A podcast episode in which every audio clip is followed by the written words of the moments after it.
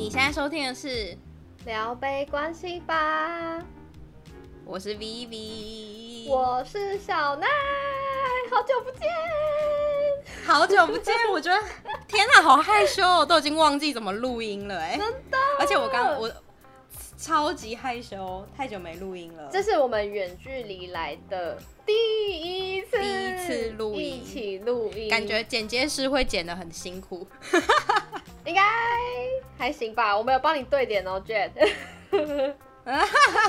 算贴心。对啊，对，那为什么我们现在会远距离录音呢？如果有在 follow 我们 IG 的朋友，或许可能知道，因为呢，我现在已经搬到纽约来啦，已经搬了一阵子，一小阵子了。嗯，没错，孤单哦我。对啊，你最近怎么样？你习惯吗？哎、欸，没有。同时问问题。现在就比较习惯啊，而且最近纽约已经开始秋天了，所以落叶都已经开始掉。Oh. 然后我在想说，要不要去那个？你知道纽约往上开，你会一直开到加拿大的那个 Montreal，好哦，就可以去沿路这样赏风。好棒哦！天哪，哎，加拿大不是你你的故乡之一吗？对，我的故乡之一。熟悉的故乡。我高中曾经，对我高中的时候是待在加拿大。但台湾最近还好吗？还是很热吗？很热哎、欸，还是可以下水玩的天气，真的，而且不用穿，还不用穿外套的天气。等一下，我觉得我们要先喝饮料，你知道为什么吗？因为我现在早上起来到现在，我还没有喝咖啡。好，我灵魂还没被召唤。我看到你的脸，我知道你需要，你需要一些咖啡因。对，因为我现在这边是星期六早上九点十五，然后小燕那边刚好时差十二个小时。没错，我现在是晚上九点十五分。好.那我可以先介绍吗？因为我真的很想喝。可以可以，来来来。好，我今天喝的呢是自己，我最近就是迷上手冲咖啡，自己在家泡咖啡，很棒哎。然后今天喝的这包咖啡豆，我是真的从咖啡豆开始磨，在那边搞缸。嗯。然后今天喝的咖啡豆叫做 Brooklyn Lab，我住在 Brooklyn，然后它是。一家叫 Brooklyn Lab 的咖啡豆公司，他们就是说他们的咖啡豆都是在实验室里面培养出来的，嗯，所以可以给你最好的风味。这样，实验室是什么概念？实验室我也不知道，因为我没有去查。你这个，嗯，只是听那个但是他就是他，反正他的意思就是说，这是很非常人人工的科技的方式去培养出来的咖啡豆，oh. 没有剥削的成分在里面。对，先让我闻一下。啊，你知道闻起来像什么吗？什么？我的灵魂。我就知道你要讲一些很白痴的话。我刚刚想说，你说要讲什么爱情的味道，还是什么之类的。好好喝哦。哎、欸，你知道那个吗？手的那个研磨机器。没有啦，用电动的。哦。对啊，那你今天喝什么？跟你，我觉得是你会怀念的东西。因为毕竟我现在是晚上，你刚刚去用饮料弄超久，我想说小奈是去哪里？我跟你讲，我喝仙草牛奶。哇塞，太搞刚了吧！因为因为我妈去传统市场买了那个仙草，我就刚在那边切，很疗愈哎。什么是仙草蜜啊？是加蜂蜜啊？哦、uh,，就是牛奶、蜂蜜跟仙草这样。Yes，是的。太好好，你喝。搅拌的声音，嗯，疗愈的味道，真的吗？好好喝哦，好好，好怀念哦。是否怀念？怀念。什么时候回来？比问你。我就是等到等到时机成熟，我就会回去了。不过我在想，我们第三季可能都会。哦，对，我们第三季了，哎。啊，对。你知道这件事吗？第三季，对，对我们的那个。远距离录音就是我们第三季的开始，没错。好，我们觉得我们刚刚聊天好像聊了有点太久，久，sorry，我们太兴奋。哎、欸，那我们 因为太久没录，那我们来干杯吧，然后就开始我们的好，干杯，干杯。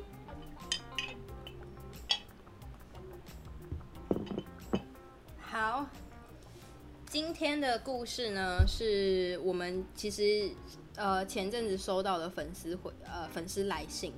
然后在这里要先跟那个胖猫说声不好意思，因为我们现在才开始录，对，因为他其实很久很久，而且中而且中间一波三折，你知道为什么吗？因为他其实五月的时候就已经寄了这封信，然后呢，我们两个智障不小心把我们的 email 锁起来，所以我们自己没有收到这封信。然后我们就辗转一直到七八月才收到这封信，才发现说，那时候我们、欸、我们有读者投稿哎，然后对，然后因为可是那时候就是我们存档已经太多，所以无法立刻录。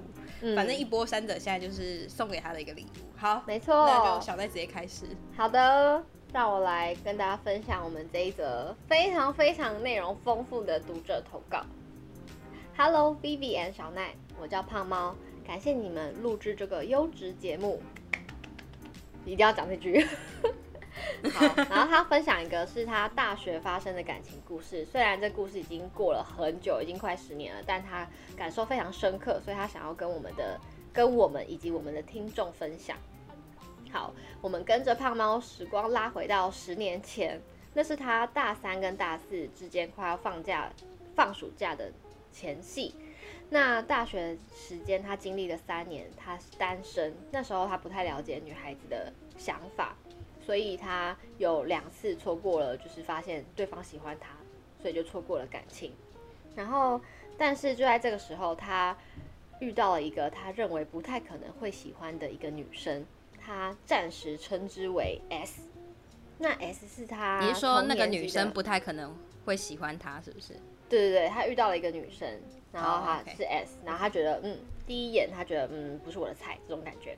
那 S 是他同年级的同学，嗯，我们是一起修课认识。大三的时候课业有点繁重，那导致许多基础要重新打起。刚好 S 他有些问题，就是坐在他旁边来问他的问题，他就很耐心的教着教着他。然后那时候还是用即时通，雅虎即时通，好怀念哦！天哪，真的直接暴露年龄哎。而且我们两个也懂，我们两个也步入年龄，对啊，哎、欸，回忆的部分 真的好。反正后来他们、就是、还有那个小番薯，对，开始聊天聊起来。小番薯，嗯，你说番薯藤吗？不是啦，就是番薯的贴图啊，oh, 就雅虎即时通不是都有那个贴图？Sorry，好好好，不重要不重要。时代的鸿沟，OK。好，所以他们就开始，就后来就开始热络的聊天，然后后来甚至也就是加了 Facebook 等等，然后。呃，时间久了，我觉得我喜欢上他的可爱和热情。有天，他突然提议要来我家吃宵夜和喝红酒。当时我只有一百 CC 的机车，我骑着车载着他去买宵夜和酒。途中，他抱着把头靠在我的肩上，虽然自己有心动，不过这时候我们没有正式在一起。开始喝酒之后，S 不胜酒力，开始吐了。我扶着他，帮忙清理他的衣服和他的秽物。突然间，他吻了我，并问：“你喜欢我吗？”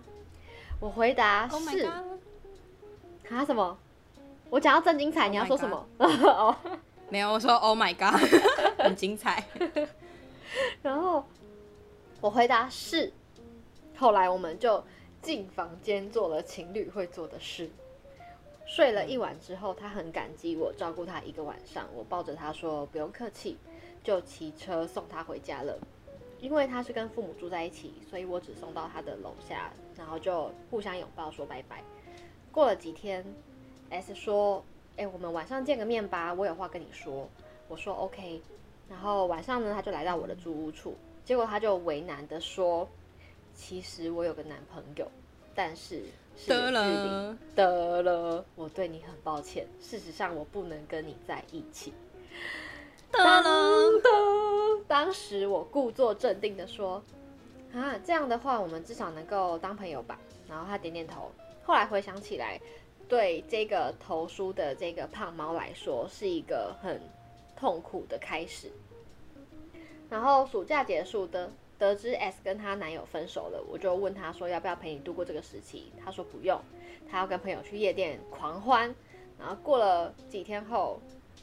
呃，他身边的朋友知道说他跟 S 有一段暧昧关系，然后他朋友就跟他讲说，哎、你知道谁谁谁也跟他走很近吗？然后这边先称他为 H，然后他就知道说，哎、原来 H 跟这个 S 也有暧昧的关系。那当时他听到了，其实非常难过，因为他觉得有被欺骗感情的感觉，而且他也知道说他的口才和表达能力不如那个 H，然后可能这个 S 这个女生会更想要听 H 说话。反正他就非常 care 这个 S 的一举一动，以及他跟别人的关系。然后这段不正常的感情前后加起来，影响了的了这个胖猫快一年的时间。因为上课的时候还是会常常遇到 S 跟 H，而且他们的住屋处也在他的附近，所以他就想要搬离原住屋处的念头。那后来他甚至还去心理咨商，因为他觉得他已经严重影响到他的精神跟情绪。然后甚至除了心理咨商之外，他也去参加一些教会活动啊，扩展自己的人脉和视野，或是参加一些志工，然后等等去做了一些很正向积极的事情，然后来 build up 自己的心心理的状态。然后所以他过了不知道过了多久，那他才觉得说，OK，我好像放下了，我不再关心他们。但后来 S 不知道因为某些事情，然后又来密他，他。霸气的回他一句说：“你不要再来找我了，我不想看到你。”然后说完这句话之后，这句话成为他跟 S 之间永远愈合不了的伤痕。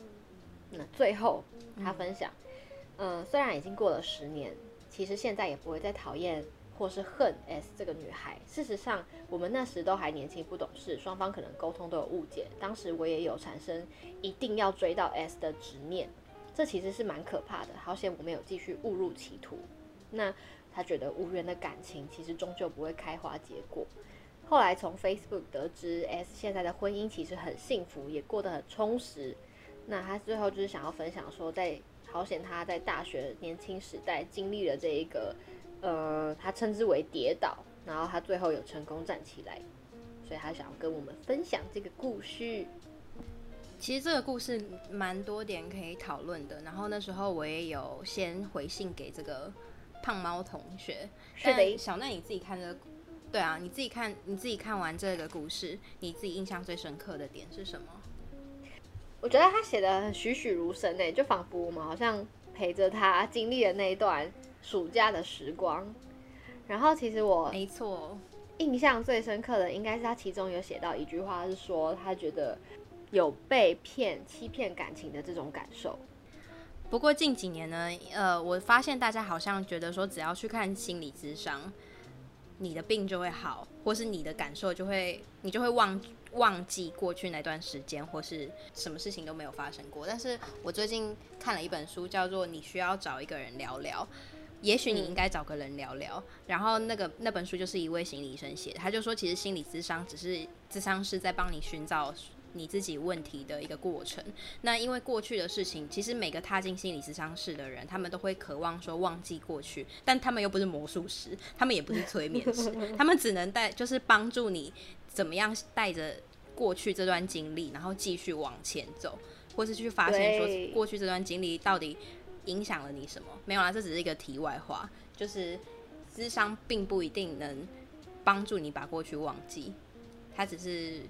帮助你，呃，消化经历的一个过程，嗯，就这样，用一个方，用另一种方式带着他继续往前走，没错，对。然后因为印象最深刻是，就是写，就是他说他被骗，因为他里面不是有提到说，虽然就是 S 后来跟她男朋友分手了，然后但是他也想要去陪那个 S 嘛，嗯，可是没想到 S 说他要跟他朋友去夜店狂欢，而且后来跟他另外一个。认识的 H 就是关系很好，而且也是有暧昧，oh. 所以他就觉得他有被欺骗感情的感受。可是当时 S 其实也不是他的什么人，你懂我意思吗？Oh. 但是他会觉得说他有被欺骗感情的这种感觉，所以这是我觉得印象深刻的地方。可是我反而会想问你说，为什么他会有这种被欺骗感情的感觉？哦，oh. 就是你知道，我觉得。因为毕竟，S 也不是 S 跟当时的他其实也不是男女朋友的关系，嗯，所以我觉得可能胖猫在当时他是有一个期待，说他想要去等这个人。对，其实就像他信中里面有说嘛，他那时候其实有一股执念，就觉得一定要追到他。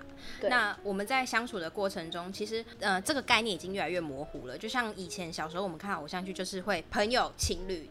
然后不然就是夫妻，对吧？就是一定有这三个格子，你一定要把自己跟对方的关系很清楚的放到某一个格子里面。嗯，那可能刚好胖猫跟这个 S 的关系就不是在不不属于任何一个格子，它可能就是一段暧昧的关系，或者是不对等的，嗯，呃，感情上的流动。比如说胖猫的期待比较多，那 S 的期待比较少，嗯、那它就是一个不对等的不对等的关系。嗯，那在这个情况下的话，其实他就会因为胖猫会觉得说，我们应该已经要达到某种程度，但现实来讲的话，那个女生并不这么觉得嘛，所以他才会有那种被欺骗的感觉。再加上说，其实人是很容易自欺欺人的。其实像我自我自己也会啊，就很多时候我们会不自觉，就是一直告诉自己说，就是他这么做应该代表他怎么样，比如说他。送我回家应该代表他喜欢我啊？没有啊，搞不好人家是真的顺路，或是他当下就真的想送你回家，但后面不代表任何的一切。有时候就会有那种感觉，然后就会陷入一个自欺欺人的状态里面。不管是感情啊、工作或是友情，其实我们自己也常常深陷这其中。所以你要很快的意识到，蛮难的。再加上说他那时候大学嘛，然后他又说他之前没有什么经验，所以我觉得这是人之常情啦。没错没错。然后还有一点啊，就是我觉得。也是会，就是影响胖猫可能这么久的一个原因是，当时他们不是在故事的一开始是有发生关系的嘛，然后但是过了几天，S 跟他们就是主动还跟他约见面，然后跟他讲说他其实是有男朋友的，所以他其实没有办法跟他在一起，所以我觉得当时可能胖猫也会不能理解说，为什么你有男朋友，但你还是要跟我发生这种关系。哦，对，就是为什么有些人有另外一半还是要出轨啦？简单来讲就是这样。哎、欸，我先问你，如果你遇到这种男生，你会怎样？就是你刚刚，你刚刚，你刚刚已经就是进展了，然后他有一天再出来说：“哎、欸，拍谁小奈？我其实是有个远距的女友。”哇，思考一下，先赏他两巴掌，没有啦，不可以。可他跟 S 前面也没有很暧昧啊，就是也没有暧昧很久、啊。不管啦、啊，不管你现在就是你回答，你会怎样？那我就不会怎么样。如果是如果是前面就是胖猫这个故事的话，哦、我可能就会觉得、嗯、哦，可能就是短暂的一夜情或者什么之类的。哦，改变自己心态。对，就是因为也没有说很认真的在前面那种培养感情的那种感觉。嗯，如果有的话，我就会觉得说，哎、欸。我觉我觉得他在前面就先问说，你是单身吗？那先问啊。可是如果就是他前面制造一个他好像是单身的氛围啊，因为胖猫的故事好像就是这样啊。诶、欸，是没错。哦，我很生气耶。对啊，会生气，可是你也不能做什么吧？你就是顶多骂他，你这个。你这、你这个、你这坨屎，然后就走了。半年，你能怎么办？你能打他吗？不行啊。然后你报复的话，又觉得说好像疯婆子一样，你不觉得吗？哎、欸，这超生气的，浪费我时间。可是我觉得前面有机会，在你暧昧的时候有机会，就要先问你是不是对方是不是单身。因为如果他有种，他有种讲他是单身，然后他最后真的不是单身，那问题就是出在他身上。而且你先问了，你也可以避免说你不小心被当小三或者什么之类的。没错，而且这个问题其实有非常多方法问。我自己的话，我一定都会问。请分享，请分享。我的话，我就是会，比如说，just want to make sure that you're single, right？就是如果进展到某一个程度了，嗯嗯嗯，因为你不知道这个人，问一下。对啊，你不知道这个人来历是圆是扁啊？没，没有啦，就算你，或者是有没有其他暧昧对象，你也不知道。我跟你讲，现在世道很危险，就是有事没事多问一下。这跟买保险一样，你先问一下，也不会少一块肉，你就问一下没？真的，对啊，就是很多很轻松的方法问了。好了，那回来回过头来回答他这个问题，就是为什么有另外一半的人还要出轨？你有想过这个问题吗？我觉得有时候就是一种感受。我觉得人的感情是流动的，就是他可能就像一段关系里面，嗯、一段稳定的男女关系，或者是就里面也不一定。每一天，他们都是很爱彼此，他们也有就是不爱彼此的时候，就是感情会有起起伏伏。嗯、然后我觉得，之于每个人也是，所以也许在对当时的 S 来说，他跟他的另一半是远距离的状态，可能他们当时那阵子的感情关系没有那么的好，没有那么的甜蜜，所以他当时遇到了这个胖猫，他觉得当下他爱他喜欢。胖猫是多于她的男朋友的，所以她就很跟随她情欲的流动，然后就做了这些行为。但是她可能也没有，就是真的要跟这个人，对对对，发展成什么关系这样。对，我觉得回答这个问题可以聊到我们，你记得我们之前有聊过一个叫做爱情的三角理论吗？我记得。对，它这三角形呢，就是就是说完完美的爱情跟完美的理想中健康的关系应该是什么样子？他把它比喻为一个三角形。那三角形呢，分别为承诺、亲密跟激情。承诺就是说你跟这个人有没有达成某一个共识，比如说你们对未来的规划，然后或者是有没有在一起。那亲密的话呢，就是你跟这个人有没有话聊，嗯，然后就是能不能在一个房间里面，然后安静的看，都没有不看电视不吃饭的话，你跟对方有没有话聊？再来是激情嘛，就是说你会不会想靠近对方？对方对你来讲有没有性吸引力？嗯、这三爱情三角理论我们之前讲过，然后它是缺一不可的。对。那我觉得说为什么有另外一半要出轨，可能就是他原本的这个三角形里面，因为我们其实没有办法去揣测别人怎么想，嗯、但是大概来讲的话，或许那个人他在原本的关系里面，他的三角形少了一点点。通呃，通常如果是健康的关系的话，你自己的关系里面三角形少了一点点，应该是要自己跟对方去解决嘛。那有些人不是，他如果呃比较没有控制力，就像你说的，他情欲，每个人情欲都是流动的。但你决定要给对方承诺，你决定踏入一段关系的时候，你就要对这个三角形负责，你就要对对方负责。所以，呃，如果好，你今天三角形缺了，然后你决定向外找，比如说他可能没有那个激情，没有那个。亲密感嘛，因为他跟他原本的男朋友是远距离关系。嗯，他找到了胖猫，然后但是胖猫也没有办法给他完整的三角形啊。对，对吧？对，所以他就东拼西凑，想要拼出自己的一个三角形，但这 of course is not gonna work。嗯，所以我觉得这可能是大家在想说，为什么有另外一半要出轨的原因啦。对，就是要去补足某一块。对，但是回过头来，就是这其实不干你的事，你不能去揣测说为什么有另外一半的人要出轨，因为世界上就是人人人非常的多元，有时候是没有原因的。你，你遇到，对，你很难去探究每一件事情的原因。对，其实你也很难去谴责别人，你知道吗？因为每个人做的都是他自己的选择，他今天决定要出轨，他决定要伤害别人。那是他的选择，你你也你如果再去怪他，或是把他讲的很很怎么样的话，其实你自己也会掉入那个很负面或是很我不知道哎、欸、那个状态，那个精神状态不是一个很健康的样貌。可是我觉得，如果身处在一段关系里面，然后你是那个就是被背叛的人的话，就是那些低落或负面的情绪是难免。可就像你说的，就是可能。要取一个中间的平衡，就是可能不用，你不要让自己就是痛苦太久。对，没错。我最近在看一本书呢，叫做《心流》。然后呢，呃，什么是心流？我先简单介绍一下好了。小奈，我不知道你有没有过那种感觉，就是当你非常投入一件事情，嗯、你会觉得时间过得很快。非常投入一件事情哦，有有有，哎、欸，其实我知道心流，对，就是你会完全沉浸在你当下的那件事情。就是有点对，没错，live in the moment。比如说，如果你很沉浸在，比如说弹钢琴的人，他就会有自己的心流，他当下就会很沉浸在他当下弹那个音，他不会想到说，哎、欸，我弹完之后会不会有人给我掌声或什么的。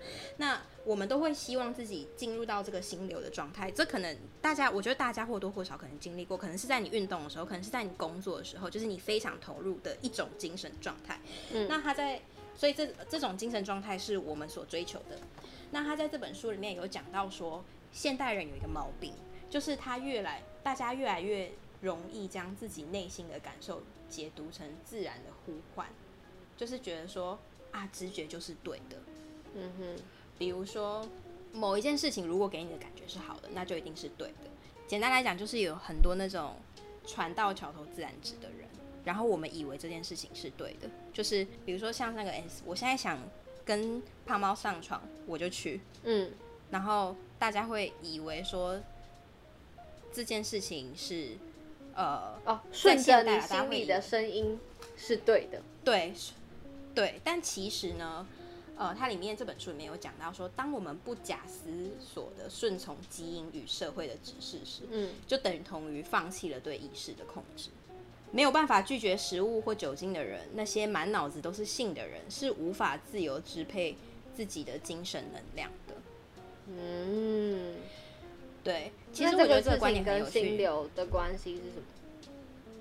因为我们在追求的就是能够支配自己的精神能量，它就是心流的一种状态。哦，所以如果你今天太顺着自己的感觉走，你是没有办法很有意识的控制自己，把自己的精神状态调到很好的那个 mood 里面。嗯。哎、欸，感觉这本书有点难懂。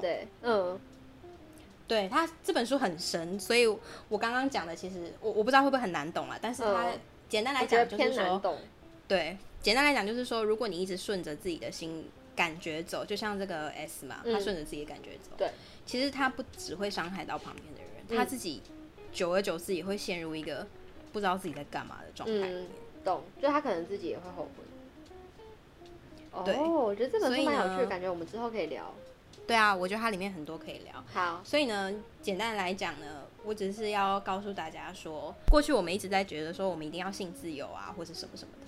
但其实呢，第一个是我们不希望伤害到别人嘛，然后第二个就是说，我自己觉得啦，最近在读这本书的感觉就是，这不是一个我在追求的状态，大概是这个样子。哇哦，好期待！我感觉，我觉得你可以分享在那个我们的 Instagram 上面。如果你读完的话，可以啊，感觉可以。对，好，哎、欸，然后最后啊，想要跟你分享，就是这故事还有一个我觉得非常非常值得一提的事情，就是你知道，有时候虽然感情不可控，然后你也知道他可能是一夜情，然后可能比如说像胖猫遇到了 S，然后他后面为什么会痛苦了，就是一年多，晕船怎么办啦？哦，你说如果胖猫，哦，对啊，对啊，因为胖猫当时候就是晕船嘛，这个、背后的心境就是晕船啊，不然你怎么会就是把对方放在心上那么久？因为对方发生性关系之后，他也很快的跟你讲说他有男朋友，他没有办法跟你在一起啊。他其实也很，与其在想说。为什么那个人有另外一半要出轨？不如在想说自己晕船怎么办？赶快下船，啊，先下船吧。就你知道，两边他有他的关系，我也有关，我也有我自己的关系。就是两边都处理的话，这件事情就可以圆满落幕。没错，所以呢，下集我们来聊聊晕船怎么办，跟如何下船呢？我们下一集会聊。好想听哦。哎，欸，对，小奈，你是不是要跟大家讲抖内啊？对，我要跟大家讲一件重要的事情，就是呢。我们开放抖内喽，然后抖内的链接会在我们 Instagram 上面的呃 profile 里面的 link 里面，然后你们会在那个 link 里面看到我们的抖内链接。喜欢我们的内容的话，欢迎到聊杯关系吧的 IG 上面追踪我们，然后可以给我们抖内。好人好事一生平安，谢谢大家。或者是在我们每一集。不管你是用 Spotify 听还是用 Apple Podcast 听，那底下每一集我们都会附上链接。如果大家有多余的小金饮料钱的话，可以给我们。对，饮料钱呢，你就不会再听到我们只喝茶，哎，喝气泡水。好啦，Anyway，这就是我们第三季的第一集远端录音。对，希望内容没有到太糟。对，如果大家觉得听起来有点。偏类格或什么的话请多包涵。我们下一期见那接下来我们也会多一些更丰富的内容啊就是纽呃因为我现在人在纽约嘛希望我们之后的内容会更丰富。Anyway 会的我们下一期见喽拜拜。